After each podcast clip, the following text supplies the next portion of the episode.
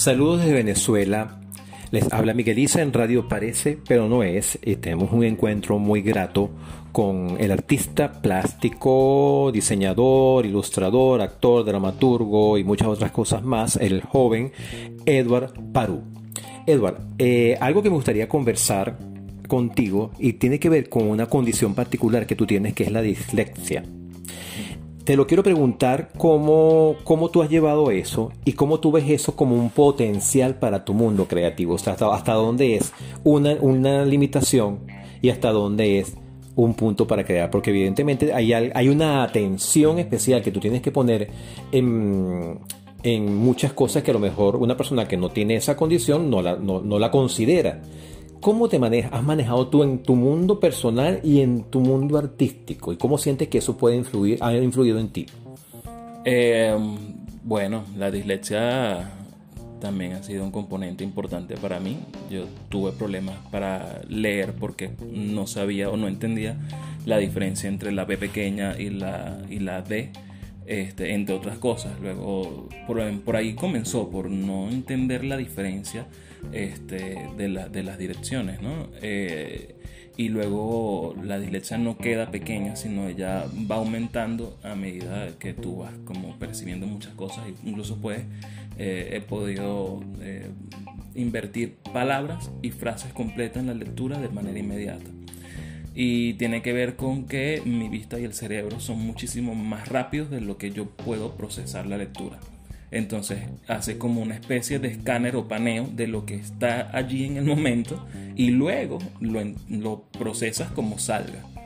Este, y es difícil, o sea, negativamente, bueno, yo no voy a casting eh, porque eh, mientras más nervioso me pongo, cosa que sufro mucho, em, leo peor. Entonces los castings son terribles porque literalmente incluso teniendo el tiempo puedo interpretar lo que sea menos lo que está escrito. este, entonces yo para leer tengo que tomarme mi tiempo porque leo muy lento. Em, cosas positivas, tiene muchas porque yo creo que me ayuda a percibir el mundo desde otra lógica. Me ayuda a poder ver las cosas sin el orden primario este, al cual todos estamos como acostumbrados. Eh, desordena las ideas para hacerlas muy genuinas. Eh, creo que es una condición de cuando tú eh, la, concibes como más bien un potencial, puedes este, de alguna forma crear desde el caos, porque es una condición bastante caótica y que otra persona no, no, no entiende con facilidad. Muchas veces te dicen como, bueno, o sea, lo que tienes que hacer es leer más. Yo leo bastante, eso es lo que leo más lento. Claro. Este, eh, en la plástica me funciona muchísimo. Porque bueno, cuando te enseñan incluso a dibujar, intentan que sea de forma organizada, tal cual como te enseñan a leer. Eh, pero para mí ha sido distinto. O sea, hay técnicas, pero yo puedo comenzar desde el punto que me dé la gana porque he aprendido a no tener ese orden estricto este, en, mi vida, sino objetivos estrictos. Este, entonces yo puedo comenzar desde donde yo quiera. Eh, y yo creo que es una condición, una condición que cuando tú la aprendes a llevar, aprendes a, disfrutarla también, este, porque además es difícil. Eh, hasta manejar. Eh, no me puedes dar una dirección de hacia la derecha o a la izquierda, sino el copiloto tiene que decirme con el dedo hacia allá o hacia allá, porque si no, no lo voy a entender. Este, y no sé, yo creo que esa es una, es una condición del caos y te fortalece en la medida en la que ves el caos como una posibilidad creativa y no como un impedimento. En ese proceso de formación, ¿conseguiste a profesores que te hayan estimulado, que te hayan dado seguridad en relación a, esa condición? ¿Hay alguien que pudiese recordar que tú digas, oye, esta persona me, como que sí me, dio la posibilidad o me abrió esa perspectiva? No. Este, y en principio porque eh, estudiando artes visuales eh, tienes que tener una lógica sobre las direcciones. Estudiando teatro también, pero te imaginarás este, las bárbaras molestias, por ejemplo, que agarraban eh, mis profesores de teatro cuando me decían te toca salir por la pata derecha o la pata izquierda. y más de una vez salí por donde no era. este pero bueno, también eh, me ha ayudado a ser riguroso y a eh, decir, bueno, como este, ya no, ok, si no lo entiendes por pata derecha o pata izquierda, entiende que esta es la pata que tiene estas características. Esta pata es la de dos cajas y esta otra pata es en donde está la tramoya, por ejemplo. Entonces empiezas como a ubicar eh, más bien por qué contiene y bueno, así como que te ayudas un poquito más. Es muy difícil en el diseño gráfico también, evidentemente hay una cosa que tienes que entender de que, las direcciones porque si no, no, no lo, no lo logras, ¿no? Entonces... Voy a aclarar para los que no son venezolanos, pata es piernas de mexicanos, es decir, los lados de un escenario. Acá en Venezuela los llamamos pata, entra por la derecha o entra por la izquierda, por la pata derecha o por la pata izquierda. Eh, ajá.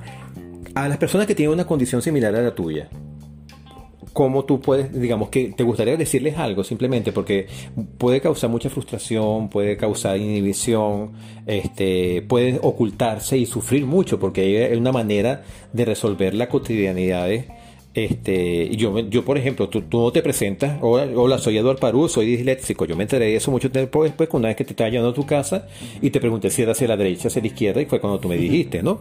Este, y a mí me daba como mucha risa porque, bueno, si algo tiene Edward es el humor, este, es muy, muy buen humor. Entonces, digamos, unas palabras mm, orientadoras, tal vez desde tu experiencia de la persona que tiene esa condición.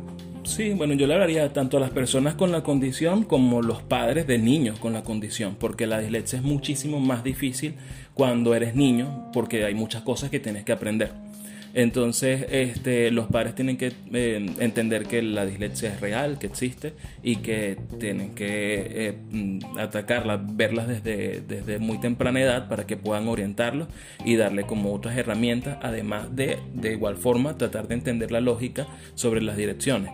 Este, porque también es una cuestión de, de, de, uso, o sea, en la medida en la que este, empiezas tú, desde ti mismo, a reconocerlas, a poder ubicarte, hay muchas cosas que se te van a hacer muchísimo más fáciles.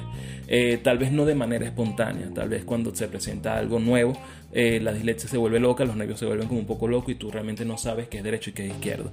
Pero es una condición que es muy llevadera, o sea, tú luego vas a poder aprender a leer, o sea, no es una cosa de que, no, como soy disléxico, nunca voy a llegar, no, es una cuestión de que, este, de empeño, te va a costar un poco más, pero sí lo vas a lograr, te va a costar un poco, no sé, si eres bailarín, si eres este, actor, este, reconocer eh, las direcciones, pero es una cuestión de disciplina y proponértelo y aprender también de qué significa la dislexia para ti.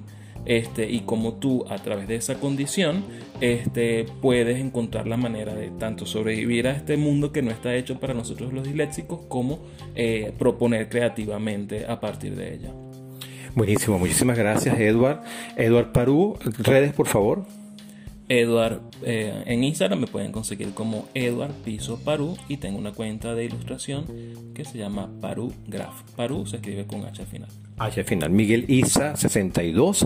Saludos desde Caracas, Venezuela. Radio parece, pero no es. Estuvimos conversando con Edward Parú.